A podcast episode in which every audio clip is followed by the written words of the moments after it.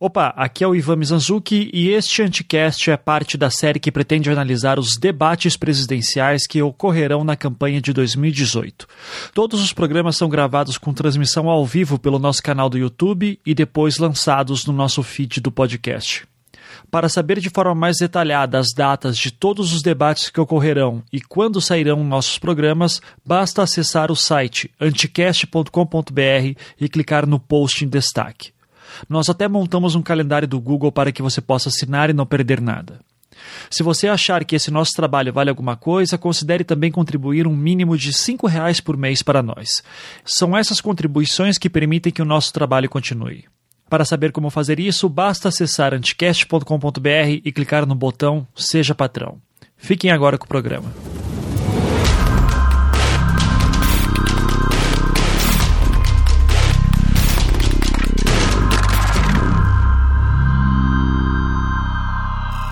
Começando mais um Anticast, hoje para falar aí sobre esse debate da Record, mais essa loucura, mais esse novo capítulo de loucura é, da, da, história da política brasileira. É, já aviso de antemão que era para o João participar aqui, ele pediu para participar, mas infelizmente ele disse, cara, não tô vencendo de sono, um beijo, tchau, né? Então, paciência, mas assim, uh, vamos com o time original que eu tinha convidado, o João tinha entrado de penetra, então, mas o time original que eu tinha pensado aqui, então primeiro, Léo Rossato, nada novo do front, lá do Twitter, tudo bom, Léo?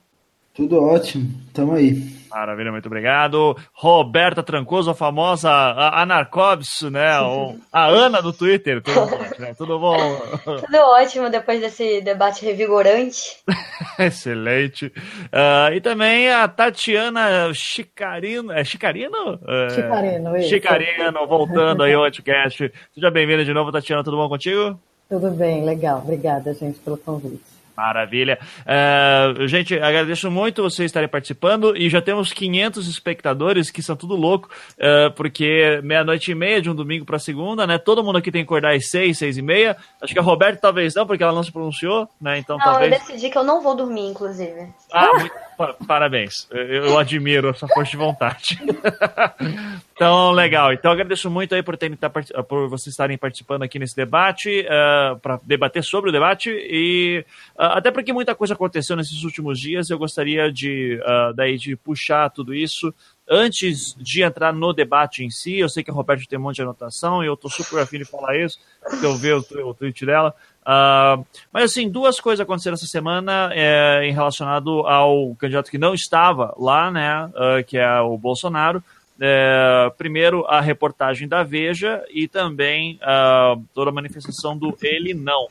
É, não é à toa daí que eu pedi para Tatiana participar, né? Porque a Tatiana uhum. é especialista em revista Veja uh, que já fez seu mestrado, está fazendo seu doutorado sobre a revista Veja. Então, uh, Tatiana, eu queria que você falasse um pouquinho uh, sobre da, que você, a impressão que você teve sobre a matéria que saiu na Veja e também fizesse um paralelo, se possível, com o próprio histórico da Veja, principalmente lá com aquela a famosa matéria de 2014, né? Eles sabiam de tudo relacionando o Lula e a Dilma, né? Sim, é. O meu título de especialista em Veja vem a calhar, né? Não, na hora eu pensei, eu preciso da Tatiana no Anticast. É. Não, legal, é, é, é, interessante puxar esse, esse fato de 2014, né? É, na capa eles sabiam de tudo. E, e, mas o que eu acho que é, é legal contextualizar é que esse fato né, da revista ter feito essa reportagem bombástica se insere numa outra disputa nas redes, né? Então a Joyce Hasselman ela já havia, já tinha soltado um vídeo dizendo, né, que uma revista importante ia receber 600 milhões para destruir, a candidatura do Bolsonaro, enfim, claro, a partir de uma fonte super fidedigna e tal, que ela não diz quem é, que essa é uma prática bem comum da Veja. Né? Então, em todas as minhas análises aparece isso, uma fonte e se não diz quem é o especialistas e não diz quem são esses especialistas, né? É, então já é legal contextualizar nesse, nesse cenário, né? E a Veja, ela tem um projeto político, ela é uma revista conservadora, liberal no, na economia, conservadora nos costumes, enfim, avessa a participação popular na política. E ela entrar como antagonista né, do, do discurso dos, dos bolsonaristas, dos bolsominions, é muito interessante. Né? Então, é algo diferente do que a gente viu até 2014, pelo menos, né? que é a minha pesquisa vai até aí. Então, é, eu acho que, que, é legal a gente é, começar a tentar entender qual que é essa dinâmica jornalística, esse fluxo informacional aí, porque tem uma narrativa muito forte dos apoiadores do Bolsonaro contra a imprensa tradicional como um todo, né? Colocando todos no mesmo balaio de esquerda e, e serem de esquerda, comunistas, etc. Por, por, trazer algum tipo de problematização que seja, né? Então, é, enfim, acho que essas são as principais reflexões. E, e assim, é fato que alguma coisa bombástica vai acontecer antes das eleições, né? 89 teve aquele sequestro do Abílio Diniz, que eles encontraram camisetas do PT, é, né, no, no, no, lugar que ele estava estava sequestrado, estava mantido preso. 2014, ele sabia de tudo, enfim, sempre tem essa tentativa pré-eleição de tentar causar alguma comoção na opinião pública, né? De você acha, você acha que nessa a, a próxima veja, antes, a, diretamente antes das eleições, ela vai vir com uma coisa ainda maior pelo, pelo histórico dela? Então, pelo histórico dela, eu diria que sim, mas é, eu, eu eu acho que contra o PT, isso é achismo só, né? Uhum. Eu, não vai ter por conta de, desse, dessa narrativa de antagonizar a imprensa tradicional como produtora de fake news e, e ser próxima ao campo é, da esquerda e comunista. Né? Então, é essa narrativa que está sendo é, bombardeada nas redes dos apoiadores. Uhum. Então, assim, a gente tem feito um monitoramento é, bem intenso, semana a semana do Twitter e do, e do Facebook, das páginas de política. E assim, é, o movimento, a hashtag ele não, ela estava no top one, mas não, não foi só ela. A segunda é ele sim, a, a, em segundo lugar, em quinto lugar é ele sim de novo. Enfim, tem uma disputa forte aí, viu, para ter uma hegemonia dessa narrativa. Tem muito robô por trás também, tem né? Muito robô, tem muito robô. É, é bom deixar claro isso. É, o, eu sempre recomendo lá as análises do Fábio Malini também no, no, no Twitter, Sim. né? que ele faz aqueles infográficos maravilhosos, enfim. É, mas depois, é, mas isso já, já, a gente já está entrando aí no, no ele não. É, mas só para uma última pergunta sobre essa matéria da Veja, uh, para fechar essa parte, a gente poder avançar, que tudo isso aqui é preâmbulo para o debate que rolou hoje, né? Então, só estou querendo fazer essa introdução uh, para a gente ver como, o que, que, o debate hoje refletiu, se isso aí refletiu ou não. É, sobre a matéria que teve hoje, eh, sobre a matéria da Veja. Uh, primeiro deixar claro, a gente já falou isso no podcast anterior também, que estava só eu e o João, que assim, a, a, a Joyce lá falando de 600 milhões para o dono da Veja é uma coisa tão absurda, né? Assim, que, que assim nem vale a pena discutir mais, assim, acho que é só bom lembrar que a Time foi vendida esses tempos por 780 milhões de reais, é, caralho, né? Então, de pagar o cara porque não comprava Veja logo, cacete. Pois é, mais fácil. Né? Do jeito que abriu tá falida, eles iam aceitar de bom grado, mas tudo bem. Ainda mais meio pagamento de Bitcoin, né? Por ser 300 milhões em Bitcoin, o mercado de Bitcoin ia explodir numa dessas. Mas tá. Uh, meu minha pergunta é: você acha que a Veja estava querendo, uh, daí com isso, tentar uh, alavancar o Alckmin, fazer, trabalhar como a Veja sempre esteve ligada muito com o PSDB nesse sentido, né? Você acha que ali o alvo era tentar desestabilizar o Bolsonaro para fazer o Alckmin fortalecer? Era só bater no Bolsonaro mesmo? Uh, a matéria tá zoada? Qual que é a tua análise disso? Não, a, matéria, a Veja é sempre zoada, né? Ela pratica um sensacionalismo muito intenso, né? Então, é menos tentar compreender a situação e o contexto e mais é, ter essa prática sensacionalista. Mas é, é, ela tem um alinhamento com o PSDB, assim, histórico, mas não só, assim, é mais do que isso, né? Tem um alinhamento partidário, mas é um alinhamento ideológico muito forte, né? Então, aquele, aquele que pode conduzir esse projeto político, para eles é o que vai ser, é, é, é, quem eles vão defender. Mas é, eu acho que a, a matéria ser contrária ao Bolsonaro, ela se insere nesse lugar de legitimidade da da imprensa tradicional, que vem sendo muito questionada. Então, provavelmente, eles vão continuar nessa toada e já sabem que são antipetistas e vão continuar tentando direcionar um debate aí para alguém que não seja. Aí eu vou entrar no, no, grande eixo do debate, né? O que eles chamam de radicalismo. Né? A revista Veja sempre é, teve uma prática discursiva de pregadora da ordem, do cidadão de bem. Isso sempre aconteceu. Então, é, seja no período da ditadura, seja pós-ditadura, civil-militar, eles sempre pregaram isso. Ah, então algumas coisas, é, algumas medidas, elas devem ser tomadas em nome dessa ordem, da manutenção da paz, da ordem, e, e, não dizem exatamente o que, é isso, mas nós entendemos o que, é isso, né? Manutenção da ordem, né? Uma, você vê é, uma análise a longo prazo da, da, do discurso da Veja, é a manutenção da elite no poder, decidindo uh, sobre os rumos do país, isso totalmente avessa a qualquer participação popular. É, então, acho que é um pouco mais complexo do que achar que eles vão defender o Haddad, o, o Haddad, não, o, o Haddad não. O Haddad de jeito nenhum, isso nem pensar. Na, ó, no, meu, no meu estudo inteirinho, eles tiveram duas matérias que eles apoiaram o, o Lula. Isso foi em 78 e 79, antes de dele uhum. começar a ser o, o grevista. Uhum. Eles achavam que ele poderia ser a pessoa que ia fazer a conciliação de classes, uhum. que ia fazer a conciliação entre patrão e empregado naquele momento das, das greves do ODC. Mas assim, foram duas matérias e depois já ladeira abaixo. Assim. Sei, sei. Legal, então. Então vamos ficar, uh, vamos ver aí o que vai acontecendo essa semana, né? Fortes emoções nos aguardam.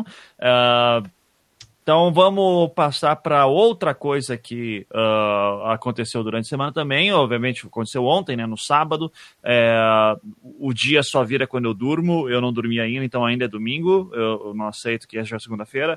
É, então aqui no sábado, no dia 29 de setembro, nós tivemos as manifestações uh, do Ele Não. Uh, Roberta, você foi? Estava lá? Como é que foi aí no Rio de Janeiro? Pistolou muito? Qual foi a parada? Não, olha, pelo contrário até, que no Rio de Janeiro foi muito tranquilo e como, como é a cara do carioca, acabou tudo em carnaval. O ato acabou ali na, na Praça 15, tinha um palco montado, subiram vários artistas, tocaram um samba. O máximo que a gente imaginou que fosse ter de confusão foi porque no meio da, da concentração do ato, a gente descobriu que o Bolsonaro ia desembarcar no Santos Dumont que é muito perto da Cinelândia, muito perto mesmo. Dá pra ir andando tranquilamente, você chega em 10 minutos. Aí bateu aquele desespero, a galera pensando, meu Deus, vai ter gente que vai se meter para ir para lá e vai entrar em confronto. Porque já tinha um monte de bolsominion esperando para recepcionar o Bolsonaro.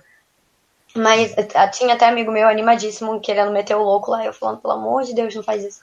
Mas acabou que não deu em nada, o ato foi muito pacífico. O que, o que eu achei muito positivo em relação a 2013 foi que eu vi muita manifestação partidária em 2013 e isso era bem perigoso. Todo aquele discurso do sem partido, não sei uhum. o quê. O FHC, inclusive, ele deu uma sequelada hoje no Twitter que eu não entendi. Eu, na real, eu não sei se teve um tweet do FHC desde que ele criou o Twitter que tenha feito algum sentido. Mas ele falou, ele falou que os partidos não estão vendo o que está acontecendo, que sem encontro das pessoas com as manifestações políticas a gente não vai ter diferença. Eu fiquei, gente, que, que manifestação que esse cara viu? Porque a maior reclamação que eu estava vendo por parte da direita era que tinha manifestação política demais, dizendo que ah, isso era um ato pró-Lula, não era um ato contra o Bolsonaro, tinha muita é, bandeira partidária, que não sei o quê. Agora, se ele está incomodado porque não tinha manifestação política do PSDB, aí já é um problema do partido dele que não se mobilizou. exatamente, exatamente. Uh, e quantas pessoas que foram no Rio de Janeiro, você tem noção? Não, a PM não divulgou. É. é a, PM, de repente, decidiu não contar, né? Assim, pelo que eu vi, foi, foi pouco levantamento de PM que foi feito. Assim, você, você sabe, Tatiana, alguns números? Eu vi, eu vi o, algumas matérias que davam 200 mil pessoas no Rio e 150 mil pessoas aqui em São Paulo. Mas isso da PM, número não, oficial? Não, a PM é. não, não divulgou. É. Foi, foi uma, um, um número da imprensa mesmo, da Intercept, acho que deu esse número, e o país também. É, mas eu imagino que tenha sido por aí mesmo. É, no Rio foi maior, né, do que aqui em São Paulo. É, eu fiquei me perguntando isso, se aqui tinha sido maior ou se era uma impressão que causava pelas fotos, porque a Cinelândia acabou sendo um espaço um pouco mais, é, assim, apertado ali na frente do Teatro Municipal, enquanto São Paulo parecia um lugar bem mais aberto. Mas aqui no Rio tinha muita gente, muita gente mesmo. Em Curitiba teve bastante gente também, porra. Olha é. só. Apesar que eu tava em São Paulo, né? Porque teve evento de podcasts e tal. Porque uh, já, já faço meia culpa, a gente tinha feito esse evento, já pensava, sei lá, dois meses atrás. Uhum. E daí criaram ele não, e a gente pensou, pronto. Né, claro, que no nosso dia, que é um evento de podcasts de esquerda, foi ah. feito o ato mais importante que a esquerda deveria estar presente, né? E daí. Oi, Ivan. É, mas você, vocês não foram os, os principais prejudicados pelos fatos. Hum. Não sei se você sabe, mas no sábado, dia 29, estava hum. marcado tava marcada a virada política. Putz, é mesmo. Que, que, acabou, que acabou sendo no domingo, dia 30. Sabe onde que era a virada política? Ah. Largo da Batata. Ah! ai, ai. Então, então, ela, assim, com, com tudo que aconteceu, ela acabou se tornando super esvaziada, né? Uhum. E tinha pouquíssima gente, enfim, e foi um contratempo terrível para os organizadores lá, o pessoal do Politize e tal. Ai, cara, é complicado. Mas enfim, né? Pelo menos assim, a gente, muita gente saiu do evento lá de podcast e foi depois para lá, porque no final do dia, quando acabou o evento lá, a gente começou sabe, a ouvir que o pessoal tava saindo no Lago da Batata, que eu chamo carinhosamente de Potato Valley, né? Depois lá da história das, das startups. startups de São Paulo que estão indo pro Lago da Batata chamam de Potato Valley. Eu acho fantástico isso. Uh, Paulista é muito, paulistano é muito engraçado, cara. Uh, e daí eles saindo, começaram a ir para Paulista. Então daí um monte de gente foi para lá também para se encontrar e ver essa movimentação. Daí também lotou a Paulista, pensando, caraca, velho, quanta gente, né, que vai andar pela cidade agora, que doideira. Mas deu tudo certo, não teve conflito nem nada também, então achei bem bacana, né. Uh, Tatiana, também queria saber, vocês ficaram monitorando por redes sociais também, como é que tava? O, o que, que você fez durante o, durante o ato, assim, só para ah, como é que estava lá. Você estava lá, certo? Não, é, esse, esse monitoramento que eu estou falando a gente já tem feito desde o começo da, da eleição mesmo, né, da campanha uhum. eleitoral. E aí a gente monitora junto com o LEMEP, que é um, um grupo de pesquisa do IESP do Rio, a PUC de São Paulo e a UFBC. E aí a gente monitora uh, ah, 150 páginas políticas no Facebook e, e, o Twitter também dessas páginas políticas, os as principais hashtags, enfim, as principais coisas, e a gente colhe alguns, alguns casos de desinformação também, né? Uhum. Então, a gente está fazendo esse monitoramento para perceber o que, que é essa rede, mas assim, essa coisa do, do, dos bots, né, dos robôs, ela, é, ela é super interessante para a gente fazer uma discussão um pouco mais aprofundada e tal. Até mesmo no, se pensar de forma mais ampla, né, direito à informação, cidadania e tal. Mas a guerra nas redes, essa guerrilha, ela não importa tanto se é bot ou não, né? Uhum. Porque a gente entende um pouco dentro da teoria do Latour, enfim de que o ator rede, né? Então, é, se consegue fazer o fluxo da informação, é isso que acaba sendo a disputa, né? Então, o, o bot ele consegue fazer isso, fazer esse fluxo da informação. Uhum. E tá pesadíssimo, assim, ao mesmo tempo que você teve uh, as principais hashtags ó, sendo ele não, você tem ao mesmo tempo é, emergência desse ele sim, ele no primeiro turno, Bolsonaro 17, enfim. Até a da Veja Milhões aparece, acho que é a nona a hashtag. E o, e o, e o Amoedo, né? Também fica é. lá. Sempre. 6%, 6%. 6%. É, exatamente. É, então, então, eu, eu gostaria sim que dar esse espaço justamente para Roberto e para Tatiana, afinal de contas, o evento, o, o ato foi de vocês mulheres, né? Uh, cara, se quiserem falar qualquer coisa sobre suas impressões, sobre o momento, sobre o que rolou, quem que estava lá que vocês viram, se era realmente mais galera de esquerda ou se tinha de tudo. Então, Roberto, se quiser começar, daí depois a Tatiana uhum. pode complementar. E fiquem à vontade que eu quero aprender com vocês. Manda ver. Então, é, eu ouvi muita, muita gente falando no Twitter, ainda com um pouco de, de ranço do que aconteceu no ato pela Marielle, né? Que foi. Isso foi realmente muito, muito pesado. Porque o, o ato da, pela, pela, de protesto pela morte da Marielle acabou virando um carnaval, assim, sem sem contexto nenhum, sabe? Era um, era um protesto pela morte de uma militante negra que tinha muita importância dentro do, do movimento e tinha gente com glitter, um pessoal na cara, sabe? Um pessoal mais para a parte de trás do, do ato, tava tocando o instrumento. Não era hora para aquilo, sabe? Eu não sei se aconteceu isso nos outros estados também, mas aqui no Rio de Janeiro teve isso, muito militante do movimento negro percebeu e criticou, e muito certo, né? Porque é, foi realmente uma postura bem descontextualizada. Então tinha um pessoal criticando é, que achou que esse protesto ia pelo mesmo caminho, só que eram situações muito diferentes, né? Eu acho que o pessoal estava achando que esse protesto ia ser uma coisa assim mais combativa, que uns bolsominions ia aparecer, ia rolar um enfrentamento, ia todo mundo sair em soco. Só que eu já estava esperando uma, uma situação mais confortável, porque o, os caras, desde o início, eles tiveram uma postura meio de arregar. Quando eles marcaram ato a favor do Bolsonaro, marcaram em Copacabana, bem longe da gente, porque no fundo eles sabiam que ia ter gente pra caramba no nosso ato e ninguém ia querer botar a cara lá pra apanhar. Mas eu senti em relação a, a partido que foi majoritariamente de esquerda. Eu vi uma galera mais assim anarquista. Eu vi muita gente de movimento social, tinha muita gente do MST. Uma coisa que rolou aqui no Rio e deixou o meu coração de amante do futebol muito acalentado foi a união de todas as torcidas aqui do Rio, antifascistas, juntas. Tem uma foto muito bonita que tá a torcida antifascista do Botafogo, do Vasco do Flamengo e um bandeirão da Marielle, da torcida antifascista do Flamengo. Do Fluminense Mas, também tá, né? É, tem do, do Fluminense, do, do Vasco. Do Botafogo não aparece na foto, coitados. Eles até é, viraram motivo de piada por causa é, disso. É mas estava lá. É, mas era majoritariamente de esquerda. Teve gente falando no Twitter que em alguns lugares tinha até gente do Podemos, o que eu achei muito legal, realmente. Mas aqui eu particularmente não vi. Mas aqui no Rio estava muito, muito diverso em, em em relação ao movimento social. Você via que não era aquela coisa que o pessoal. Porque aqui, como o pessoal no Rio é muito forte, a esquerda aqui acaba sofrendo aquela coisa de ah, a esquerda da Zona Sul, caviar, não sei o quê. Mas você via que não, definitivamente não estava assim. Tinha gente de todas as classes sociais, tinha indígena, tinha ator global também. Estavam tirando fotos falando que era tudo pago pela Lei Rouanet para estar tá no. Mas minha impressão foi isso, foi muito positivo. Eu acho que, por mais que o pessoal esteja completamente bitolado já, eu acho que o cérebro de uma galera aí derreteu e não tem mais volta, falando que é fake news, que é foto do, do carnaval sendo reaproveitada, que é montagem.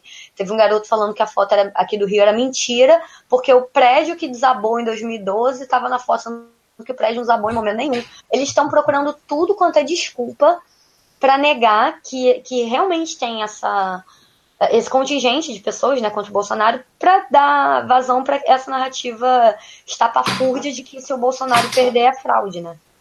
Uhum, sim. E Tatiana, também, suas impressões sobre galera que foi lá, e, enfim. É, eu acho que foi, foi meio isso que a Roberta falou também, assim, tinha é, muitos jovens, muitos, muitos, assim, acho que é bem legal, né, porque é a única manifestação pré-eleitoral desse porte que a gente teve na nossa história, né? É, para falar do nunca antes na história desse país. uma mobilização pré-eleitoral desse porte, assim, sendo capitalizada pelas mulheres, iniciada pelas mulheres, então é fantástico, assim. Se inserem num, num, numa discussão um pouco mais ampla, né? Então, a mulherada tem ido para a rua desde fora cunha, enfim, é, isso já está acontecendo, né? que alguns analistas chamam de primavera feminista e tal. É, mas aqui eu acho que foi meio isso também. Então, tinha muitos jovens, é, movimento social também tinha bastante, o MST, MTST, tinha uma galera da Marcha das Mulheres Negras, estava em peso, e tinha muita gente de universidade, é, e dos, dos políticos, o, o Boulos estava, né, então passou pela gente, assim, foi uma comoção, ele a, e a Sônia Guajajara também, a Marina disseram que ela foi, mas eu não a vi. Uhum. então, aí falaram que tinha uma galerinha com, uma, com camiseta da rede, mas assim, foi bem incipiente. Agora, estava em peso era Sol e, e, PT, assim, bem forte. O Ciro também tinha bastante gente conhecida. Ah, é verdade. O Ciro aqui também estava bem em peso. É, o Ciro estava conversando nessa hora com o Noam Chomsky, porque, desculpa, né? e tinha uma galera do Novo também, mas é, não de forma, não como militantes, assim, mas como um, é, o, ele não, assim, Bolsonaro não, mas era uma coisa bem, bem pequena, assim. E torcida tinha também, né? Sim, tinha sim. a galera do, do, do, Corinthians, aí a gente até viu uma cena super engraçada, umas mulheres com, com a, a, camiseta da portuguesa, a gente falou, nossa, a torcida inteira tá E eu, como uma boa flamenguista, fico meio chateada de não ver o meu time aqui, mas tudo bem. Enfim, a teve, né? Aqui a gente. É, foi meio esse clima, assim, a polícia estava super tranquila, o que é inédito para manifestação de esquerda aqui em São Paulo, que é sempre bem né? Então estava tava bem tranquilo. Mas assim, tinha. É, é, comício não teve muito, mas tinha um carro de som é, é, puxando algumas falas, algumas, alguns gritos de guerra e tal. E assim, é, não tinha uma organização muito grande, se a gente pensar, né?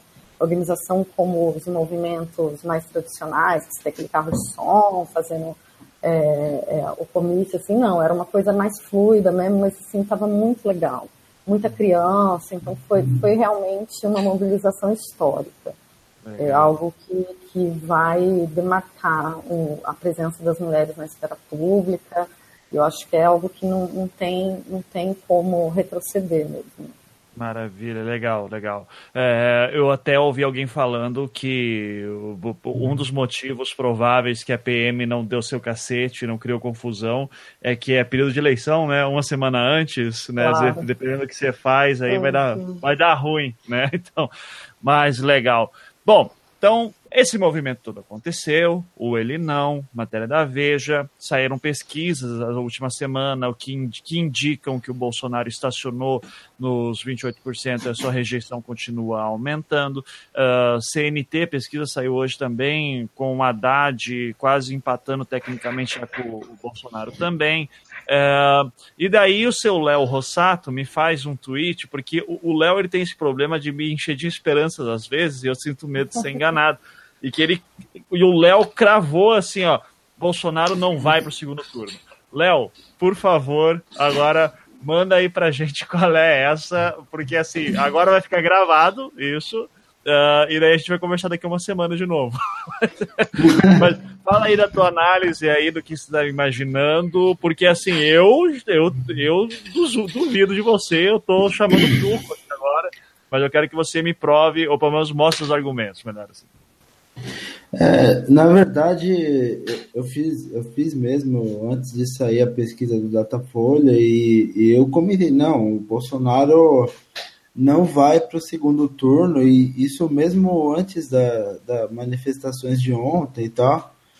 E, e assim, é, o raciocínio, na verdade, ele, ele, tem, ele tem alguma simplicidade, né? Até, mas é, na, na verdade, você, você analisa a situação do Bolsonaro, né, por mais que ah, ele tem um público fiel, ele tem resiliência, as pessoas. É, não importa o argumento que você, que você use contra o Bolsonaro, as pessoas não se convencem. Não, na verdade não, não é bem assim. Né? A gente está falando que esse público fiel, que não houve nenhum argumento contra o Bolsonaro, é o, é o público de redes sociais. É esse público que fica discutindo o tempo todo, que fica respondendo notícia falando que é fake news. Existe um público que está fidelizado assim, mas não é a grande maioria do público do Bolsonaro. Então, Inclusive, de... consegui conversar com um esses dias que diz que vai repensar o voto. Olha, há, há esperança, uma boa parcela. Tá? Só, só para corroborar o que o Léo está falando. Então, é... e daí o que, que, que, acontece? Né? Nesse sentido, existe, existem alguns fatos que, que mostram que não, o Bolsonaro ele não está assim tão garantido no segundo turno e, e ele não e ele não, não, não, não tá tão tão bem assim como parece estar. Primeira coisa, né, como eu já tinha até comentado aqui, a gente tem um a gente tem um, um cenário de estabilidade com agora a gente está começando a ter uma ligeira tendência de queda do Bolsonaro Acabou de sair a pesquisa do BTG, o Bolsonaro caiu dois pontos, de 33 para 31, e a pesquisa do BTG é sempre que favorece mais. É, mas a rejeição dele segue evoluindo. Então, e a maré de notícias está muito negativa para o Bolsonaro. Né? E então você tem aí a, a, série de denúncias da Veja que a gente já falou, você tem o próprio movimento Ele Não, que se tornou bastante orgânico, inclusive é, parabéns para todas vocês, meninas que foram lá, incluindo aqui, é, incluindo aqui a gente que está aqui conversando, a, Tatiana e a Roberto. E assim, esse, é, esse, é o primeiro, esse é o primeiro motivo. A, a, a curva do Bolsonaro é para baixo agora. Uhum. Ninguém imagina que na próxima pesquisa ele vai subir de 28% para 33%, por exemplo. Uhum. Né? Por quê? Porque assim, o volume de notícias negativas sobre o Bolsonaro e o volume de mobilizações é, contra o Bolsonaro é muito maior no momento que as mobilizações a favor. E, e daí você vê nesse sentido o desespero do pessoal do pessoal do Bolsonaro aí que acabou fazendo manifestações muito menores hoje do que ele não e tentando descredibilizar de toda maneira o movimento. O filho do Bolsonaro falando que a PM estimou em um milhão de pessoas o povo que estava no, no ato pró-Bolsonaro na Paulista hoje, altas viagens, né? Então, assim, é... e, e, qual que é o problema? O problema é que essa maré negativa do Bolsonaro, ela está negativa na pior hora possível, porque historicamente no Brasil, as pessoas aumentam o seu interesse pelo processo eleitoral e decidem de fato o seu voto nas duas últimas semanas. E, e, e, nesse processo, o que, que acontece? Como que as pessoas decidem seu voto nas últimas duas semanas? Elas tentam buscar mais informações sobre os candidatos. Então, nessas últimas duas semanas, o eleitor, de fato, ele se informa mais sobre seus candidatos, ele tenta buscar notícias, ele tenta assistir debates, ele tenta, em alguns casos, até mesmo assistir com mais afinco o, programa eleitoral. E o, o, a questão é que existem hoje, tanto na internet, quanto na TV, quanto em todo lugar que você for, muito mais notícias negativas sobre o Bolsonaro do que notícias positivas. Independente de você ter uma enorme máquina de produção de fake news e de notícias aí, mas é, essas notícias positivas, elas, elas só atingem de fato aquele cara que é mais fã do Bolsonaro, aquele cara que está mais convertido, aquele cara que está inviolável, assim, né? Qualquer argumento não funciona. E, e, e assim, para e, e para completar isso daí, é, você tem, você tem o foco nas questões econômicas na última semana. Isso, isso vai pegar muito pesado no, na campanha do Bolsonaro. É, as pessoas não estão vendo mais o Bolsonaro como o candidato anti-gay, o candidato antifeminista só. Isso é muito importante. E, e e isso é notório pela diferença de votos que a gente vê entre homens e mulheres para Bolsonaro. Mas um, um fator que, que pega muito na última semana é a questão econômica. E justo nessa última semana, o Bolsonaro começou a ser visto, e, e, isso tem pegado cada vez mais, esse discurso tem pegado cada vez mais, como candidato que vai acabar com o 13 terceiro, o candidato que vai acabar com as férias, um pouco menos o candidato que vai voltar com a CPMF. Hoje o Mourão falou que o, que o Bolsa Família pode ser diminuído, é outra coisa que pode pegar contra o Bolsonaro. Então, esse tipo de coisa que afeta o bolso do pessoal que já está sem dinheiro acaba sendo muito mais é, perigoso para a campanha do Bolsonaro do que propriamente o discurso moral, o discurso é, anti-união LGBT, o discurso anti-aborto. Por quê? Porque, pro bem ou pro mal, esse discurso acaba pegando, mais pro mal do que pro bem, né? Mas enfim. Né? Esse discurso ele acaba pegando. Tem uma porcentagem muito grande de brasileiros que corrobora o discurso moralista do Bolsonaro, infelizmente, mas o discurso econômico não. O discurso econômico ele é o calcanhar de Aquiles do Bolsonaro e, e, e principalmente também porque né, nessa última semana você, você vê que tá um show de ah, o, o Paulo Guedes fala, o Bolsonaro manda ele calar a boca. O Mourão fala, o Bolsonaro desmente. Inclusive, eu já apelidei eles de os três patetas. sim, são tá, perfeito. Fiz até a arte, tem no meu Twitter, procurem lá, sim, porque tá maravilhoso. Falando em é- Mourão, é... desculpa aí, mas, assim, um instantinho. É, não, tu, desculpa eu que. Mas vocês viram que fizeram um pichuleco do Morão na manifestação da Paulista hoje? Os caras estão fazendo um boneco inflável do vice com faixa de presidente antes, antes da eleição acontecer, entendeu? Opa, tem, temos um golpinho aí. É. Não, mas, mas só para terminar, e, e, assim, daí você tem uma soma de fatores negativos, você tem uma última semana onde todo mundo decide o voto. Hoje, no debate da Record, a gente percebeu que o, o Bolsonaro não vai poder se esconder, ele vai precisar estar no debate da Globo. E para completar, e quando eu escrevi isso, nem tinha notícia de hoje, que o Edir Macedo declarou apoio ao Bolsonaro. Uhum.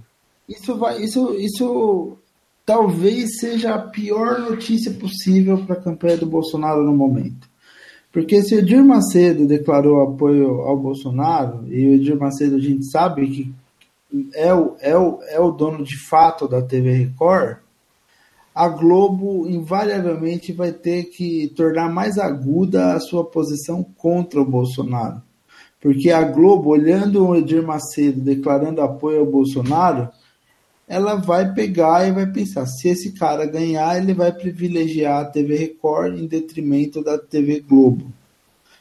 Dado também todo o histórico dele nas entrevistas recentes com a TV Globo, no Jornal Nacional, é, na própria Globo News.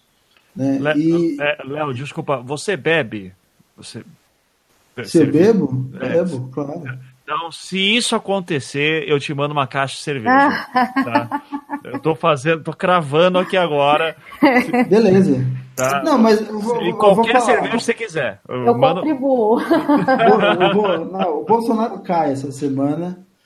Assim, eu mantenho a aposta, mesmo, mesmo com tudo que está acontecendo, eu mantenho a aposta de que ele fica fora do segundo turno.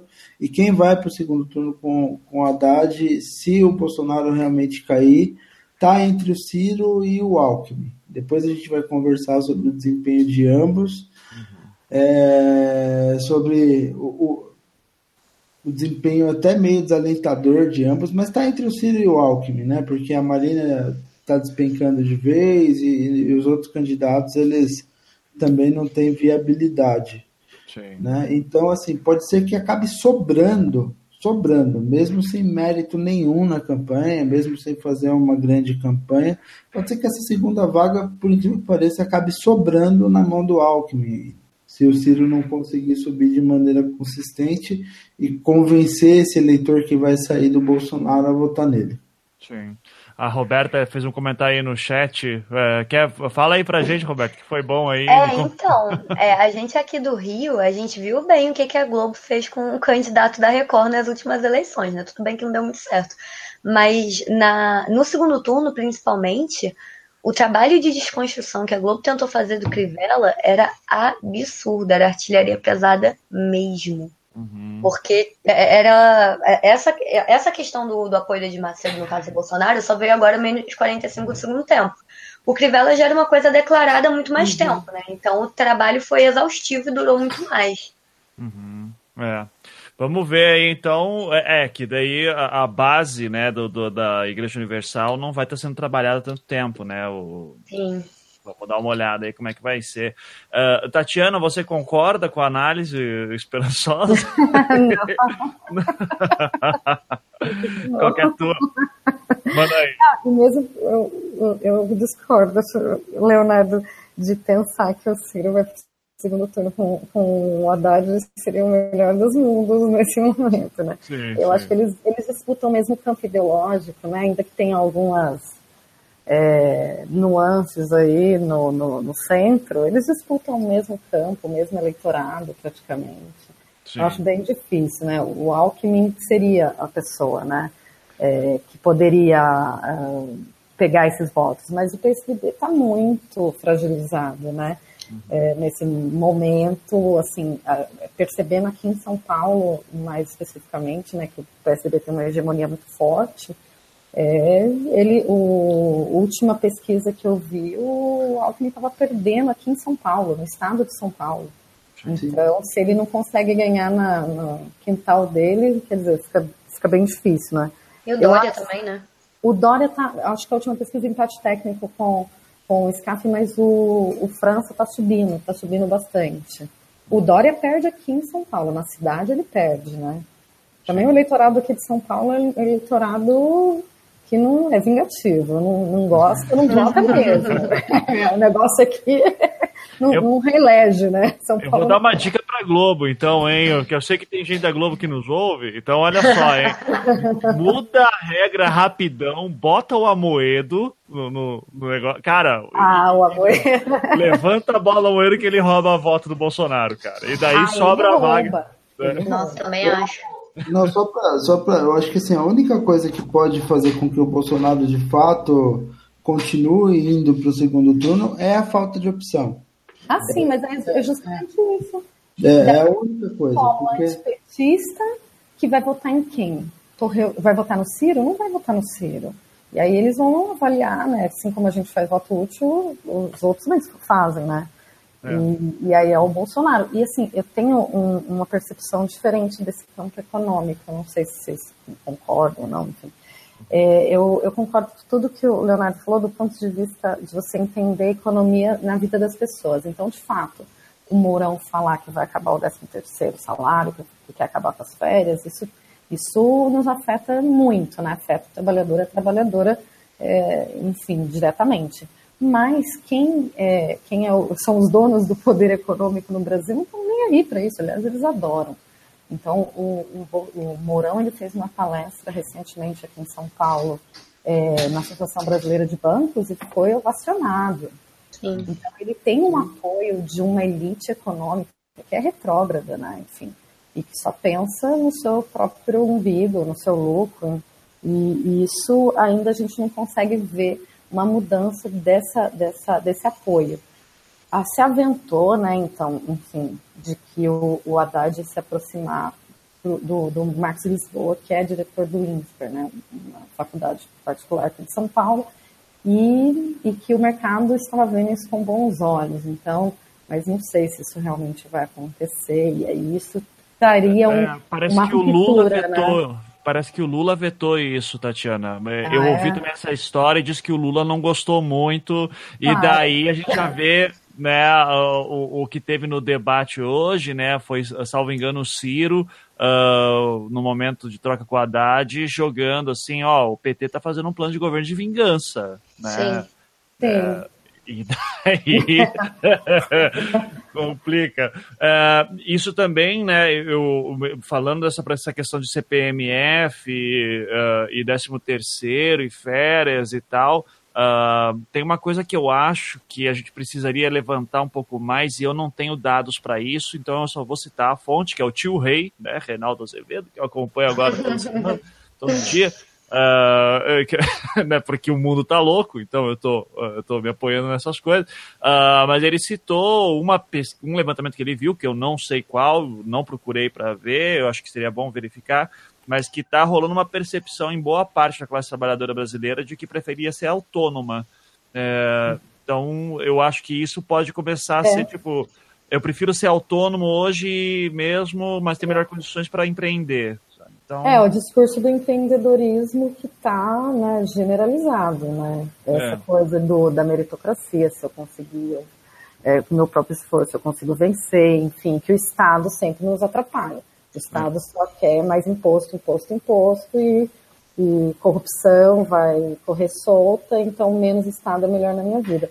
Eu não sei, eu não sei essa pesquisa, se ela for feita aqui em São Paulo, acho que na cidade, Sim. São Paulo, grandes capitais, talvez isso tenha bastante aderência, mas é pelo interiorzão do país. concordo. É, Por isso entendeu? que eu falei que eu não vi essa pesquisa e só estou uh, dizendo que pode ser algo que influencie né, nessa. Uh, nessa uh, em manter assim falar que vai vai trazer vai acabar com o 13 terceiro talvez não não fizesse tanto impacto quanto em outros anos, né? Uh, de repente é uma coisa que está aparecendo aí nova e que a gente não está colocando na equação. Enfim, né? vai é, Tem uma parcela grande da população que não, não, não, é, não tem emprego formal, então essa, essa parcela não vai ser afetada. É. Uma outra parcela que está nessa, nessa lógica do empreendedorismo. E os agentes econômicos que adoram isso, né? A, a, no, quando, depois da eleição prefeita aqui em São Paulo, a Perseu Abramo fez uma pesquisa muito legal, é fácil de achar, dá um Google, acha essa pesquisa. É uma pesquisa qualitativa para entender por que, que o PT perdeu de forma absurda na periferia, que era um reduto já petista histórico, né? E, e, muito do que passava por esse discurso de adesão ao Dória era essa questão do empreendedorismo, uhum. né? De, ah, ele conseguiu vencer e também a gente consegue porque o Estado é, pode nos atrapalhar. Então, essa narrativa apareceu. E, e eles fizeram uma, uma das perguntas era para as pessoas elencarem três personalidades ou três personalidades políticas que eles identificavam, né, é, como de sucesso. E eles, e, as, e eles citaram o Dória, o Lula e o Silvio Santos, porque os três saíram do nada. Né? Então, a gente sabe que o Dória é uma farsa. Sim, não é nada. Mas, assim, naquele momento, o marketing dele conseguiu vender isso e foi, enfim, é, desconstruído depois, né? Porque ele é realmente o prefake. É, mas como que esse discurso vem se ampliando muito, muito. E aí, uhum. só para fazer um link com a coisa do Edir Macedo, a, a IUD, Igreja Universal, também tem esse discurso do empreendedorismo. Muito Sim. forte, muito forte.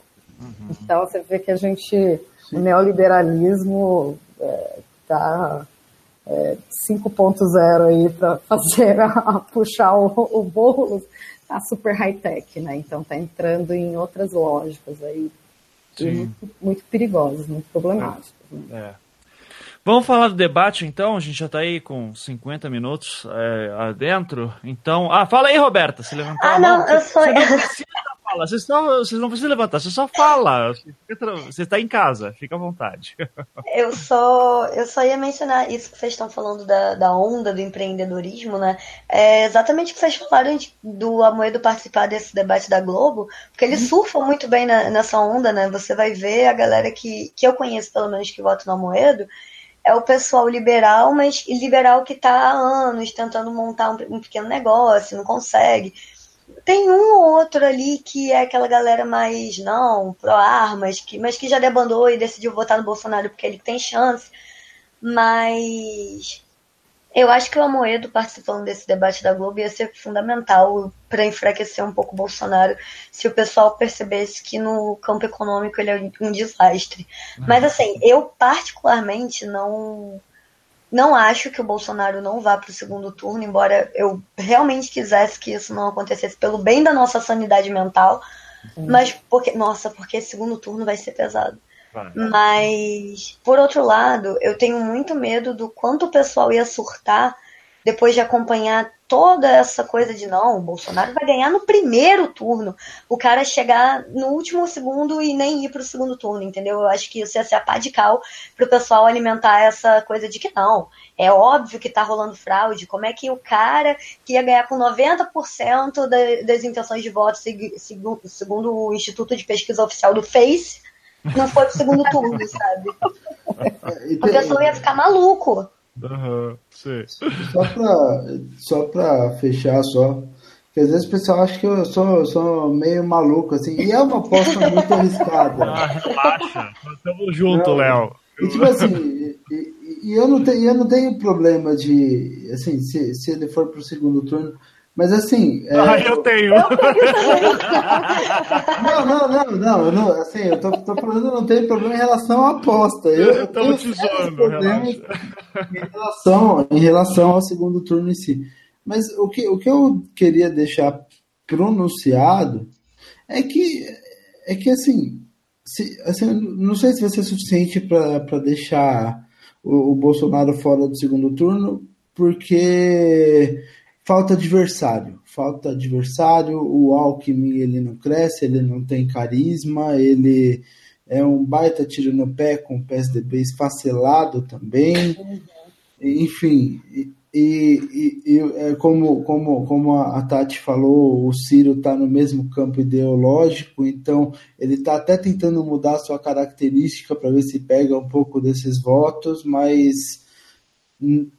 esses é, é, é, difícil, é difícil mesmo olhando hoje o Bolsonaro ficar fora do, do segundo turno, mas o que eu quero deixar claro é a tendência de queda do Bolsonaro vai para essa semana vai vir e ela é forte porque tem vários fatores convergindo, inclusive aumento da rejeição. Nunca, desde 89, a gente teve um candidato com 46% é. de rejeição. É metade do eleitorado rejeitando esse cara. E essa, e essa galera discute no Facebook com a outra metade do eleitorado. Uhum. Né?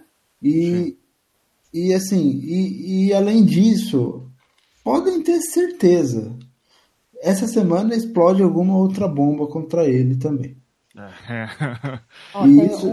um, um, dado, um, dado, legal que o Paulino divulgou do Datafolha, né? Que em 2014, 23% é, do eleitorado decidiu na última semana em quem votar. É. Se a gente é, se mantiver essa série histórica, é, é, é isso que o Leonardo falou, falou, né? Vai ser uma semana de guerrilha, né? E aí que foi ele, a virada ele... da Marina, né? Que... Isso, foi, uhum. exatamente. E aí um outro que ele colocou que eu achei bem legal para a gente pensar isso, que 34% dos eleitores agora dizem que podem mudar de candidato. Uhum. Isso pergunta espontânea. Aí 34 pode mudar, a gente não sabe para quem, né?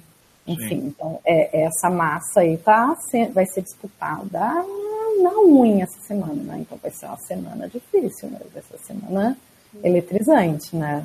Sim, sim. É, como eu tenho falado direto, cara, eu sonho com o dia que eu não tenho que votar no PT mais no segundo turno, sabe? Porra, mas é. O, o Fagner, esses dias, no lado do B do Rio, ele falou, ele, ele expressou meus sentimentos de uma maneira maravilhosa. Ele falou, cara, o PT é foda pro lado bom e pro lado ruim. É, é, é sabe? É, é, eu, ele, eu cansei de lutar contra o PT, ele falou. eu, eu acho maravilhoso. Então, assim, eu não, não estou declarando meu voto, já estou deixando ele bastante secreto nesse sentido, mas todo mundo sabe minhas preferências políticas, só que eu tenho opções aí dentro para o primeiro turno, no segundo turno vai ser aquele que der, né? Uh, vamos lá, então, sobre o debate uh, em si, né? Entrando já nisso. Uh, o Bolsonaro, já, acho que a gente está falando tanto do Bolsonaro, legal dizer Uh, ele apareceu mais vezes dessa vez uhum. do que no último, né? Do que foi do SBT.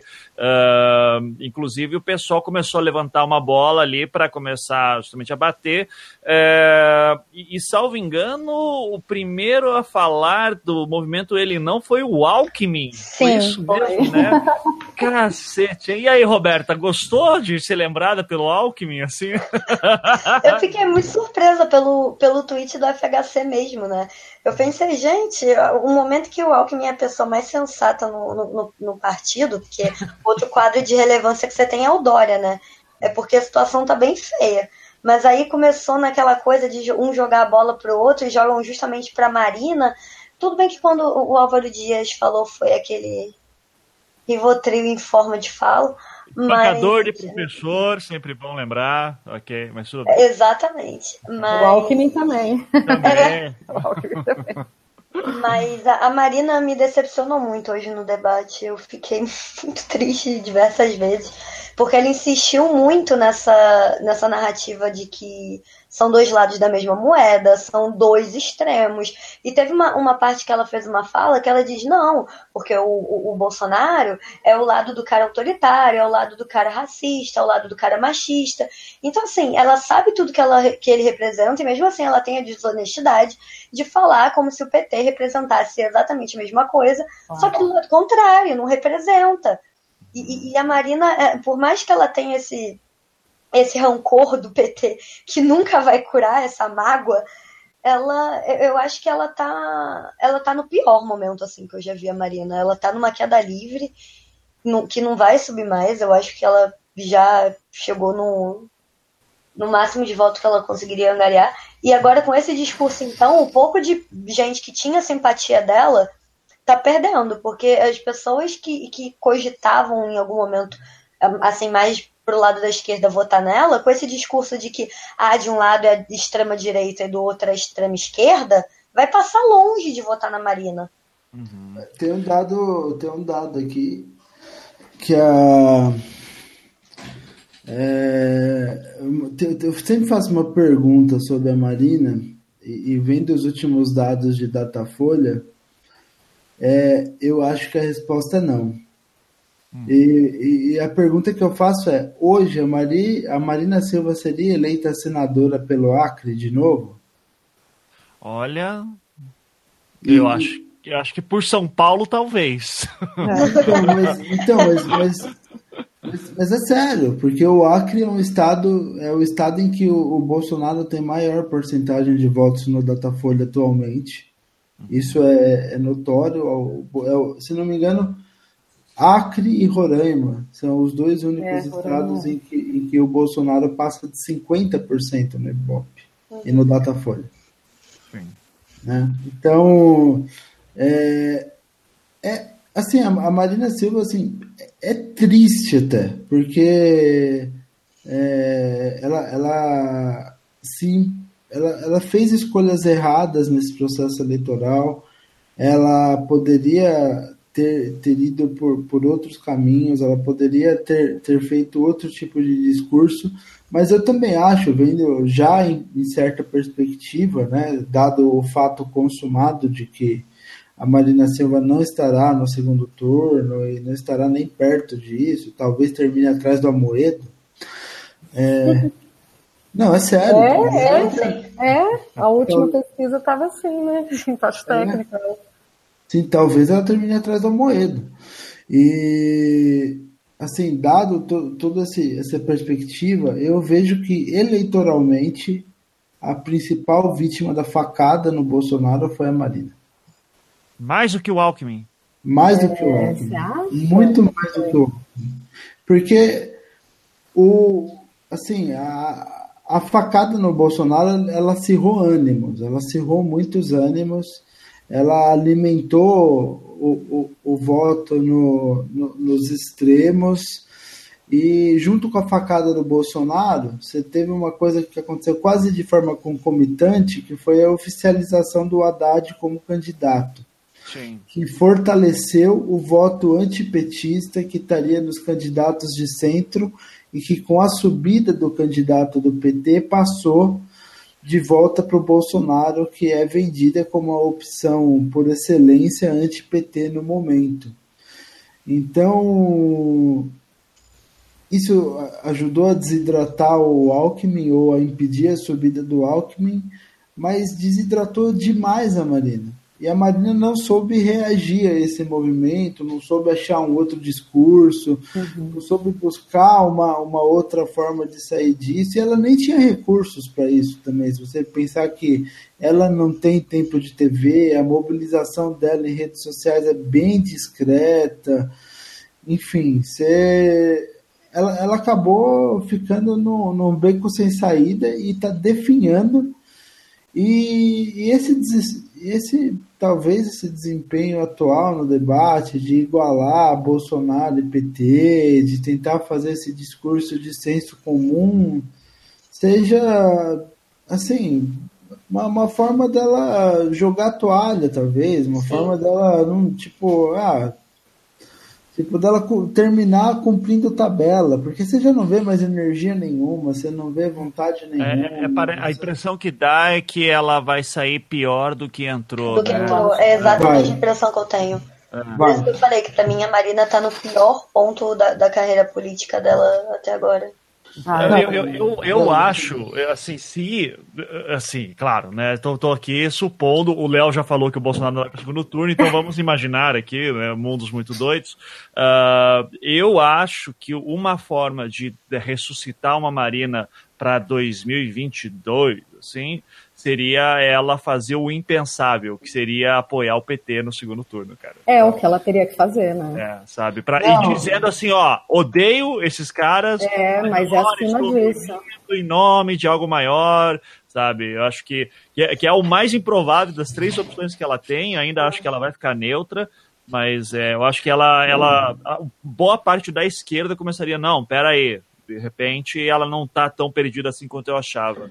Mas, ô, ô, ô, Ivan, eu acho que, assim, é, é óbvio, eu torço para que não aconteça nada do tipo, né? Mas para ver o nível de extremo que eu, que, que eu acho que, que chegou a coisa.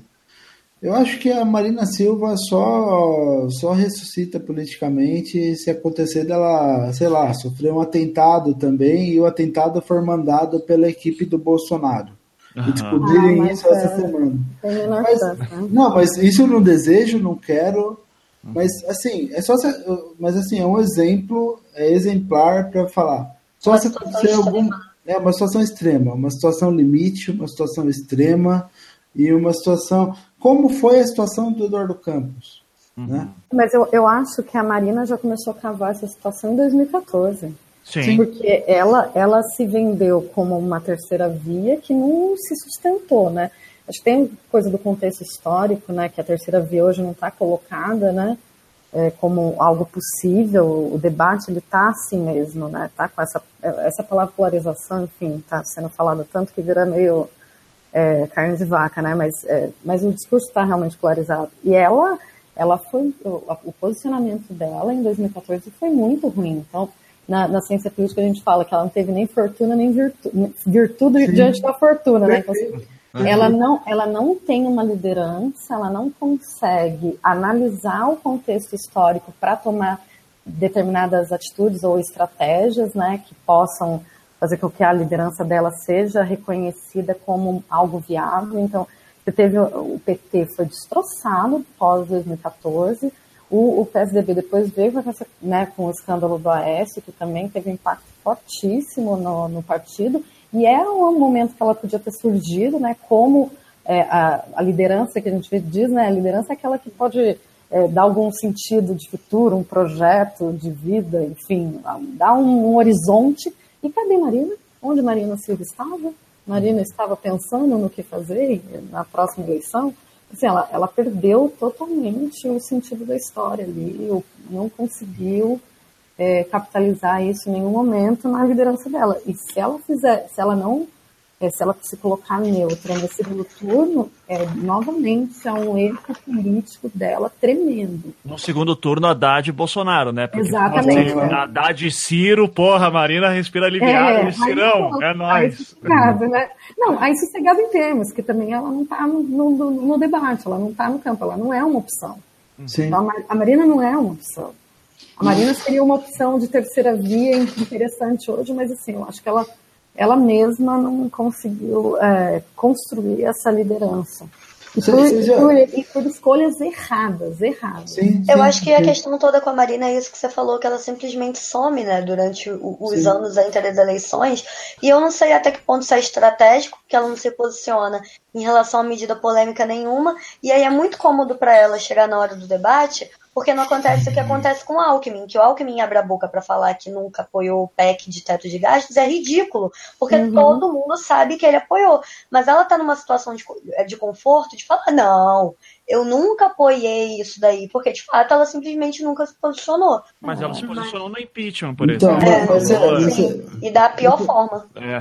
Então, mas vocês, pararam, vocês já pararam para pensar que se a gente não tivesse impeachment, o segundo turno em 2018 provavelmente seria Alckmin versus Marina? Aham, uhum, sim. sim. O PT ia estar tá morto. O PT ia estar tá morto. Não tinha como. E as duas opções anti-PT iam buscar o eleitorado para si. É. Eu vivo lendo isso, que quem saiu mais fortalecido do, do golpe foi o foi Bolsonaro, porque o PSDB também está quase morto.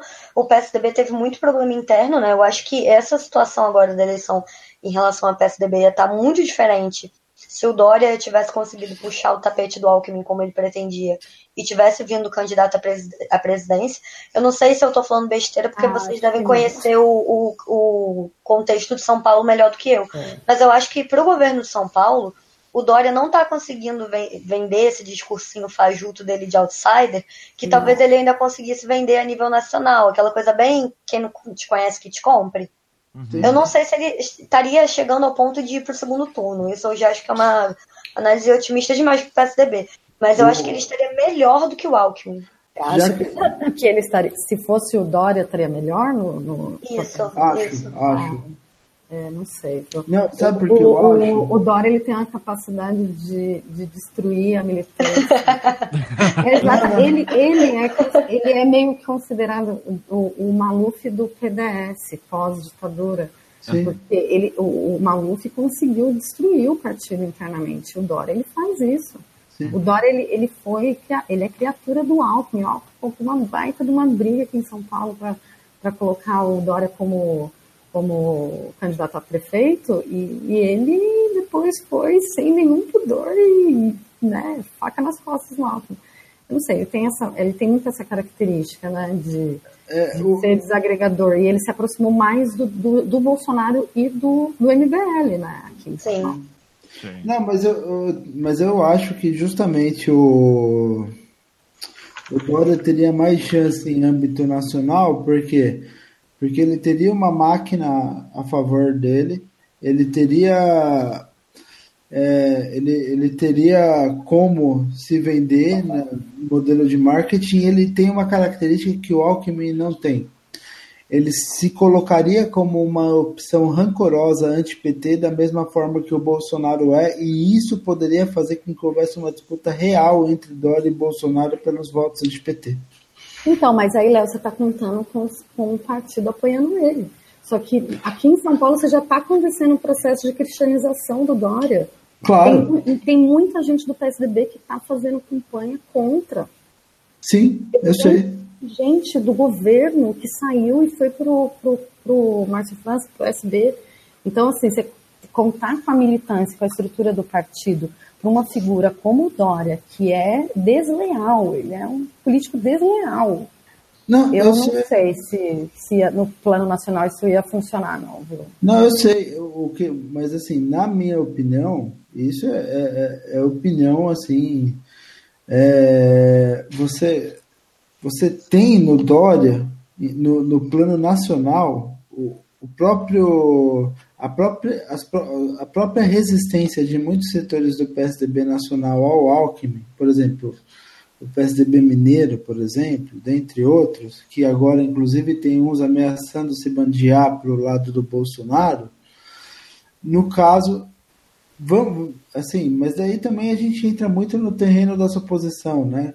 Como uhum. seria esse processo de disputa entre Dória e Alckmin, como o partido sairia, mas é, olhando apenas pelo discurso, eu creio que o Dória se, seria um discurso mais eficiente para captar votos do Bolsonaro do que um, um discurso do, do Alckmin é.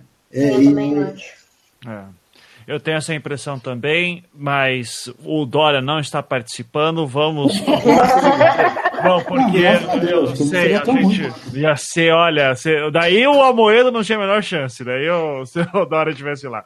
Mas vamos lá então. É, gente, vamos falar logo do Daciolo também, para de novo. Nossa. Parar, né, que primeiro procurem por Vostok.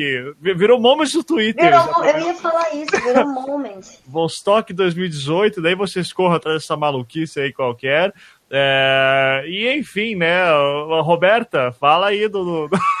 Da minha anotação. A tua anotação no Twitter foi fantástica, né? Não, eu comecei a, a, anotando o, o que ele estava falando. Eu achei muito engraçado que ele abriu o debate, né, perguntando pro, pro Haddad e ele protagonizou um momento incrível, Super Marília Gabriela, que ele simplesmente vira pro Haddad, porque ele faz as perguntas assim no modo aleatório, né? Ele começa falando de Deus, aí ele começa a falar dele, critica a corrupção e a nação brasileira e não sei o quê, e aí ele pega cinco segundos e fala. Fala aí do fundo eleitoral. Aí com. Essa com parte é Haddad, é Ele virou e falou assim: quem é o Lula para você? Uhum. Sabe, só, só faltou ele virar. Haddad por Haddad. Esse é o maior medo. Cara, que loucura, né? E, e assim, né? Só, só para avisar, né? Para quem não sabe, existe uma expressão na internet que é o, uh, ah, lá o do, do sap, do, do, do milkshake, né? O milkshake duck, para quem não sabe. É, milkshake Duck é assim, né? É, é, uma metáfora que tem na internet de tipo, ah, olha só que lindo esse. Você vê um vídeo na internet de um pato tomando milkshake. Você fala, ah, que lindo, um pato tomando milkshake. E dois dias depois você descobre que o pato é nazista, sabe? Então, é, aí essa semana nós tivemos um milkshake Duck do, uh, do Daciolo em que ele fala que uh, homossexuais uh, tá errado. Tá no mesmo nível que bandido. E tá no mesmo nível de bandido, exatamente, né? Foi essas palavras. Então, infelizmente aí o potencial de memes diminuiu consideravelmente aí, só para deixar claro. Uh, mas ainda assim, uh, o Léo mesmo falou bastante depois do, do debate do SBT, né, sobre como essa fala toda do Daciolo, ela ressoa bastante no nível do, é, de neopentecostais, né, Léo, que você está citando? Uhum. Ah, mas é, é, é, muito notório isso, né? Porque o, o Daciolo, ele é fruto desse meio. Ele é, inclusive, você olha as histórias dele, você olha, olha, a experiência de conversão dele, você olha o meio da onde ele veio, é, ele é fruto desse meio pentecostal.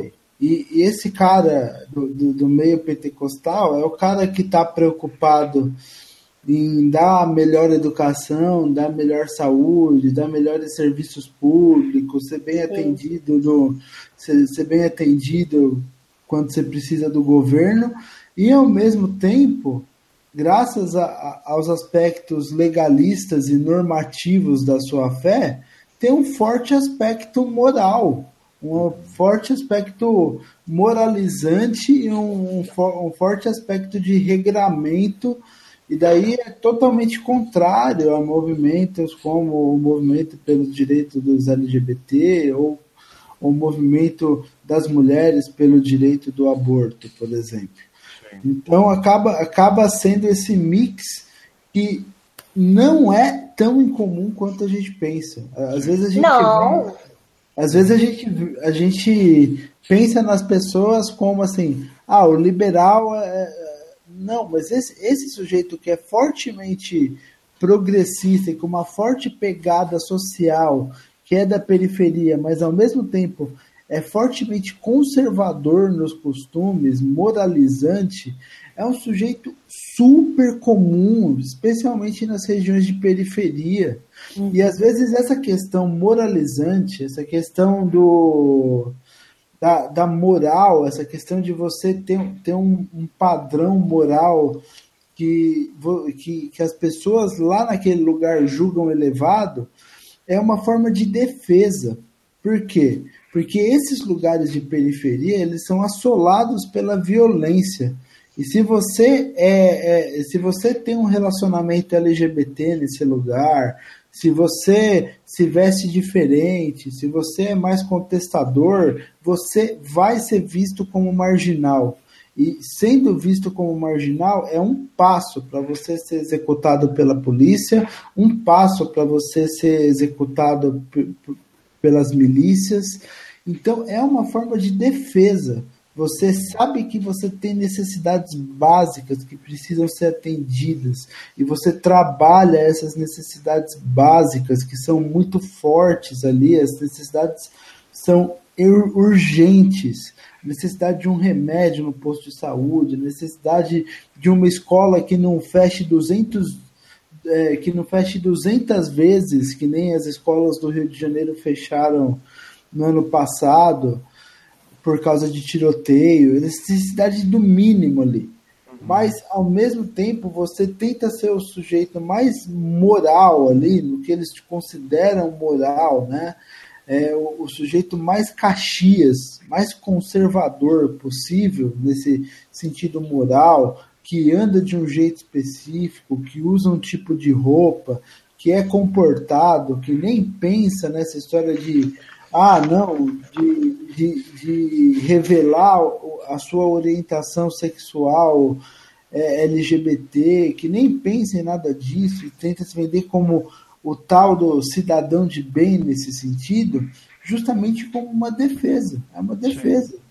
Então, assim, é o cara comum da Ciolo. É, eu quero, então, só citar, para a gente não perder muito tempo com o Daciolo aqui, vamos lá, né? Uh, porque tem que citar, com certeza. Primeiro, uh, que, assim, que ele fala o, o momento né, o Daciolo já veio desse histórico aí que derrubou uma estátua da Havana com seus poderes. E daí ele solta em algum momento. A população tá aí com o Twitter na mão nesse momento, de caralho. Então ele tava vendo eu em casa, mexendo no celular, né? Ele tem poderes divinatórios.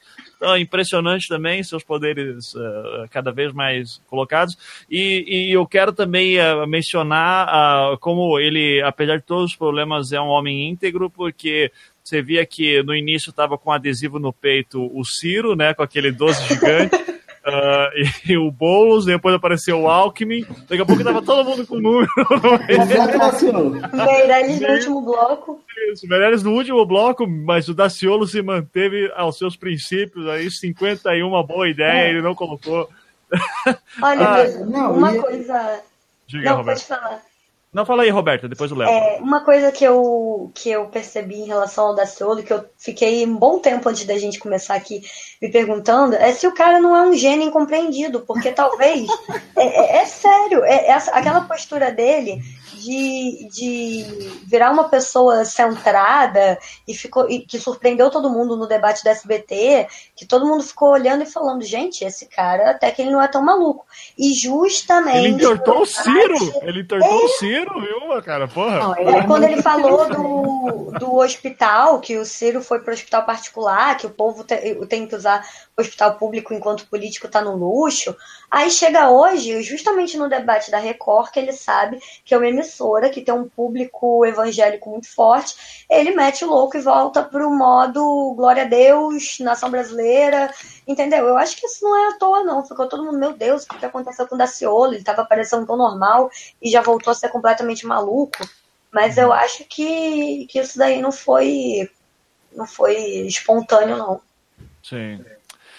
Certo. Então, ok. Uh, fala do Boulos, cara, aquela finalzinho que ele levanta a mão assim, fala ele não, né? Porra, aqui, aquilo lá vai ficar pra história. E eu também queria marcar sobre uh, ter o um momento ali que o, ele joga uma pro Meirelles, né? Ah, ele joga pro, pro Haddad, né? Que, ó, você vai acabar chamando o Meirelles em algum momento. Tá? Ele ah, eu... Nossa, marquei esse momento é. também. É, e eu falei, daí eu tuitei na hora, né? Que eu, eu uso o Twitter como meu bloco de anotações aqui. Né? Então, assim, o Boulos me falou que já ouviu o Anticast. No último programa falamos sobre o Haddad chamar o Meirelles se ele for eleito. O Boulos jogou essa no ar na pergunta pro Haddad. Eu só observo, né? Então, só tô ligando. Mas é. Vamos lá, sobre o Boulos em geral, né? Eu imagino a Roberta, né, deve curtir o Boulos, né? Eu sei com essa cara aí que ele tinha, né? Uh, então queria primeiro que a Roberta e a Tatiana também podem vir em seguida, daí Léo complementa depois. Então, o que, que você achou do, do Boulos, momentos do Boulos, você achou legal? É aquilo, né? Eu sou do Rio de Janeiro, minha criação política foi enfiada dentro do pessoal. Hum. Mas um, um, momento assim que eu achei que foi muito importante do Boulos no debate foi quando, eu até falei no Twitter também que ele estava fazendo um golpe explaining, explicando para o Haddad, olha só, não dá para você ficar acusando golpe, chegar na, no, em cima do palanque, ficar apertando a mãozinha de quem deu o golpe em você, né? E aí eu acho que o Haddad se embananou todo na resposta, ele não conseguiu dar uma resposta à altura do que o, do que o Boulos estava falando. Inclusive, nessa hora eu cheguei à conclusão de que o Haddad ele ainda está muito fraco nos debates. É, mesmo que ele esteja numa posição muito ruim de quem vai apanhar de todos os lados, ele não está conseguindo sustentar, mas eu achei a participação do Boulos muito positiva. Eu não consigo falar dele sem pagar pau, porque ele é mesmo. Eu realmente queria que a situação fosse um pouquinho menos catastrófica para eu conseguir votar nele com, com a consciência mais tranquila. Mas mas eu falo pra galera tudo, cara, quer votar no Boulos primeiro turno, vota no Boulos, velho. Não tem, não tem nem discussão. Acho que não tem mais risco de, de nada. O PT vai pro segundo turno com, com o Bolsonaro, isso já tá definido. É. Ou, ou, não, né? Vai que. Vai que o Léo tá certo. Vai que o Léo tá certo. Mas.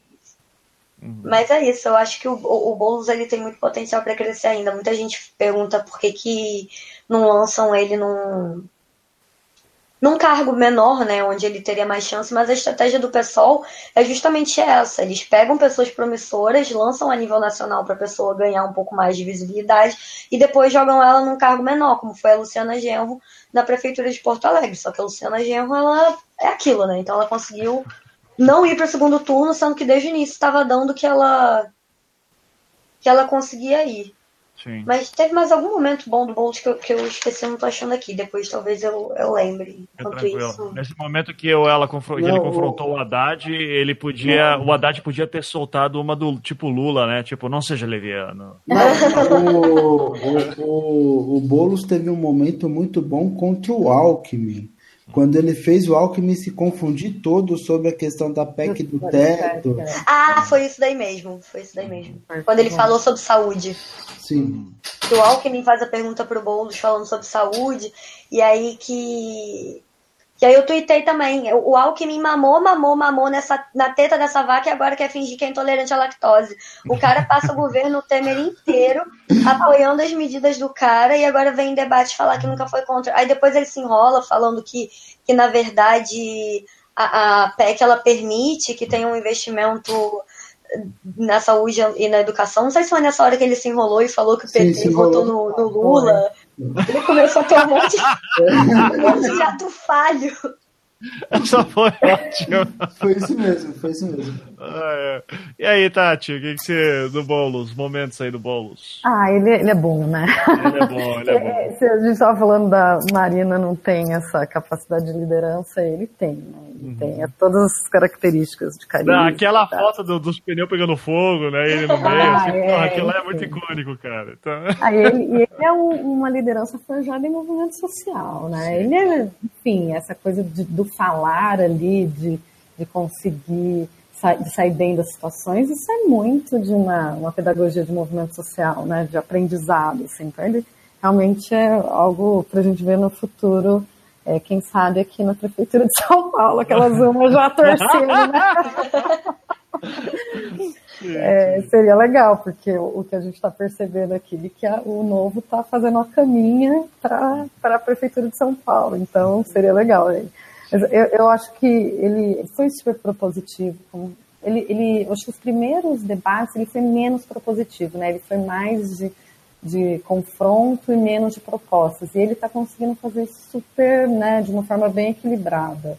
Então ele faz algum confronto, mas ele já joga uma proposta. Ele jogou várias, né? Falou de várias propostas interessantes.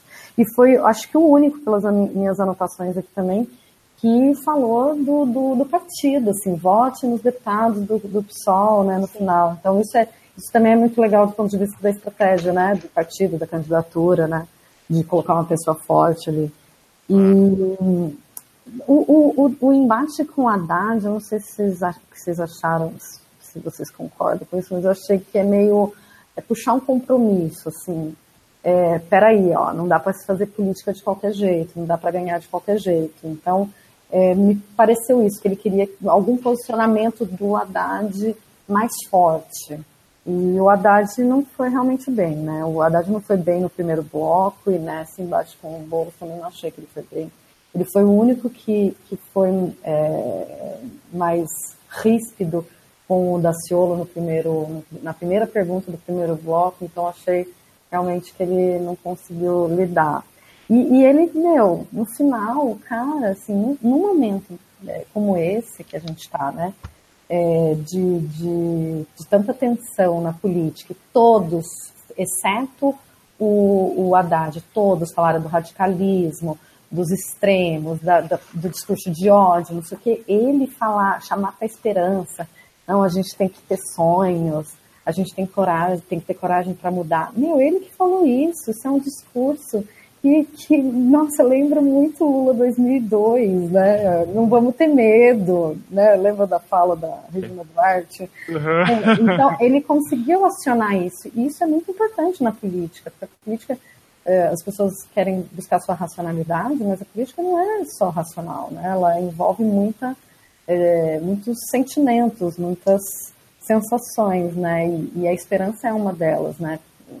Bom, tem um autor que eu amo, quem estiver bem ouvindo, que foi meu aluno, vai saber. O Castells, ele fala sempre isso, né? Você tem duas motivações Sim. ali, é o ódio e a esperança. A esperança é capaz de, de, juntar as pessoas, né? De conectar as pessoas. Eu acho que ele fez isso de uma forma muito legal, que é, que é chamar, né, para, ó, oh, gente, estamos juntos. É possível, né? Abrir esses horizontes, as possibilidades, eu acho que são é, super importantes nesse momento né, final, dessa reta final do primeiro indo para o primeiro turno. Então achei que ele foi muito bem, muito bem mesmo.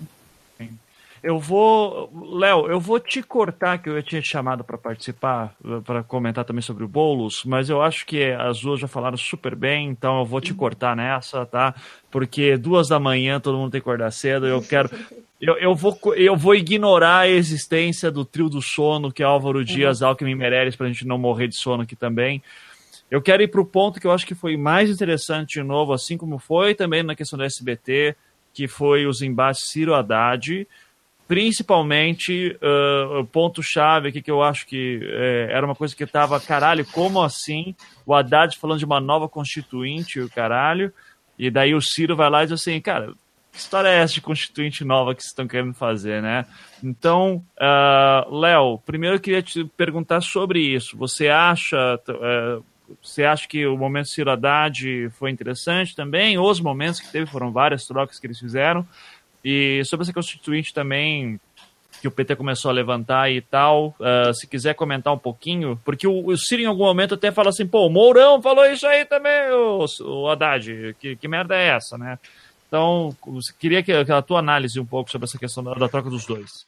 Ah, em algum em determinado momento da campanha, isso há uns 10 dias atrás, o Ciro percebeu que não tinha outra escapatória para ele se manter viável que não fosse atacar o PT. Por quê? Porque era aquele momento em que o Haddad tinha acabado de ser oficializado como candidato e começou a subir estancou a subida do Ciro, que o Ciro estava numa trajetória de subida, e roubou votos do Ciro. Então, o que, que aconteceu? O Ciro percebeu que a sua única opção era se contrapor ao PT. Ainda que isso parecesse incoerente com a sua posição anterior, por quê? Porque se o Ciro se contrapõe ao PT, ele vai, obviamente, tentar tirar voto do PT, mas ele também vai tentar buscar os outros votos antipetistas disponíveis. Como assim? O voto, o voto no Bolsonaro é um voto por excelência anti-PT. O voto no Alckmin é um voto que tem um grande componente anti-PT. O voto na Marina é um voto que parte dele é um voto anti-PT. O Ciro nunca ia conseguir, com a máquina de campanha que o PT tem nos estados e o legado do Lula, provar para os petistas que ele é uma opção, entre aspas, petista melhor que o PT. Isso ele nunca ia conseguir fazer.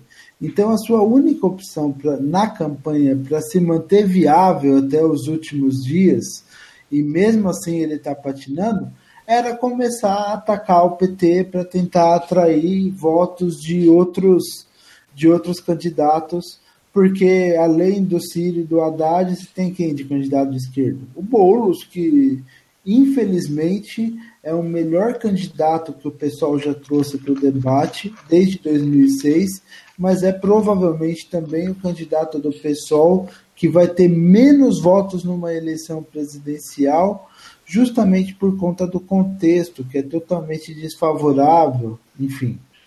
Mas então o Ciro começou a atacar o Haddad. E, e esse ataque é estratégico, é pensado e o grande momento nesse debate foi justamente essa questão da Constituição e o Haddad se enrolou, o Haddad foi mal nessa, nessa resposta. O Ciro, de fato, deixou ele em maus lençóis, mesmo porque essa, essa questão da Constituição é um, é um grande absurdo. Mas só, só para dizer, eu ouvi o Lula falando isso no comício que fez aqui em Curitiba um mês antes de ser preso. Sim, então, também é, continuo achando absurdo, é, mesmo sendo é, coisa não, do Lula. Só estou dizendo que isso aí não é coisa, isso aí é, é, é o Lula. Tá? Isso, sim, sim. Inclusive, acho que o Haddad não teria tanto interesse assim. Não, tam, tam, que o Ciro joga assim, Haddad, você sabe que está falando um absurdo. Né? É, ele sabe que ele é contra.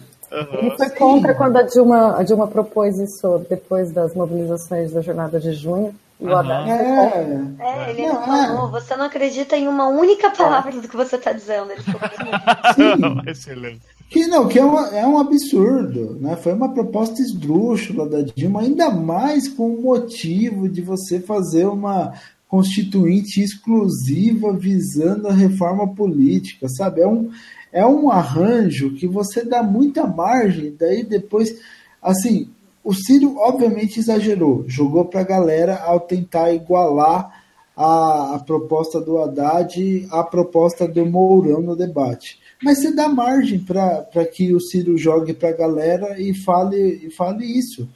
E você dá margem para que o, o Mourão defenda um absurdo desses, porque daí sempre vai ter um idiota que vai olhar para o outro lado, ah, mas olha lá, o PT propôs a mesma coisa. Uhum. Né? Então, você, assim, essa ideia, essa ideia de buscar uma nova Constituição, seja para que propósito for, esqueçam isso, por favor. Não, a Constituição de 1988 é a melhor Constituição que o Brasil já teve. É a melhor Constituição que o Brasil poderia ter, porque ela foi feita num, momento único, no momento em que a redemocratização tinha acabado de sair do forno, no momento em que estava todo mundo com ânsia de participação, o momento em que o Brasil firmou alguns pactos que hoje, se a gente fosse fazer uma constituição, a gente não firmaria. Imagina só. Não, o pior momento possível. Um congresso como esse que a gente elegeu o último, que provavelmente irá, irá se repetir. Imagina essa galera fazendo, ou semelhante a ela, fazendo uma, uma nova Constituição. Nesse contexto histórico, enfim. Né?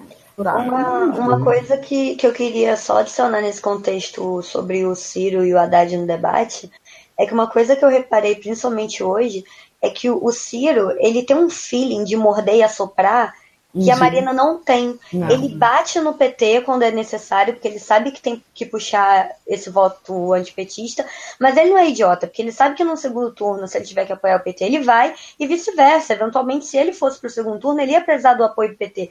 Então, ele está sempre fazendo essas críticas, mas é um cara que está sempre falando que a prisão do Lula é injusta, é, é, falando grosso com jornalista, dizendo que apoiaram a prisão do Lula e apoiaram um golpe. E eu sinto que a Marina passa longe de, de, de ter isso isso. E que talvez se ela eh, ficasse nesse discurso mais meio aqui, meio ali, tentando conciliar as duas galeras, ela não, tipo, não estaria tão mal quanto ela está agora. É, Sim. ou o eleitorado da Marina, que é justamente isso. Que os eleitores da Marina que eu conheço são o Lula é corrupto, então não, o Ciro falar isso para mim é um absurdo, é, mas também não vou para um extremismo do Bolsonaro e também acho que não dá para confiar no Alckmin, então a, sobra a Marina, sabe? Uhum. Ah, mas é, esse é o eleitor só que de hoje, é, 5, né? é, só que esse é 5% do é, eleitorado. Exatamente. Esse é o problema. Eu acho super sensato, assim, de respeito e tal, mas porra, não vai ganhar a eleição, sinto muito, né? Então, é, mas é. Ser a, a escolha do não, né? Porque eu não gosto, o PT é corrupto, então eu não voto no PT, eu não voto nesse, eu não voto, aí a sobra ela. É isso que, que não consegue uma candidatura vingar, né? A candidatura precisa ter uma proposta, precisa ter um horizonte definido. Sabe, sabe ter, ser a última das últimas das últimas opções. E é, triste, né? Depois de tudo é isso, depois de três eleições seguidas, ela virar o que sobrou, né? É. é foda, é foda. Fala aí, Léo. Sabe o que matou a Marina também? A gente falou da, da queda dela, mas tem um fator que é muito importante para a queda dela o proselitismo organizado pró-Bolsonaro nas igrejas evangélicas. Uhum. O, o, evangélico que votava Marina foi em peso para o Bolsonaro com o, prose, com o proselitismo dos pastores, com, com, o proselitismo de assim do pessoal batendo o tempo todo, assim virou, virou um esquema de campanha profissionalizada pró-Bolsonaro em muitas igrejas evangélicas. É um negócio assim, que está patente.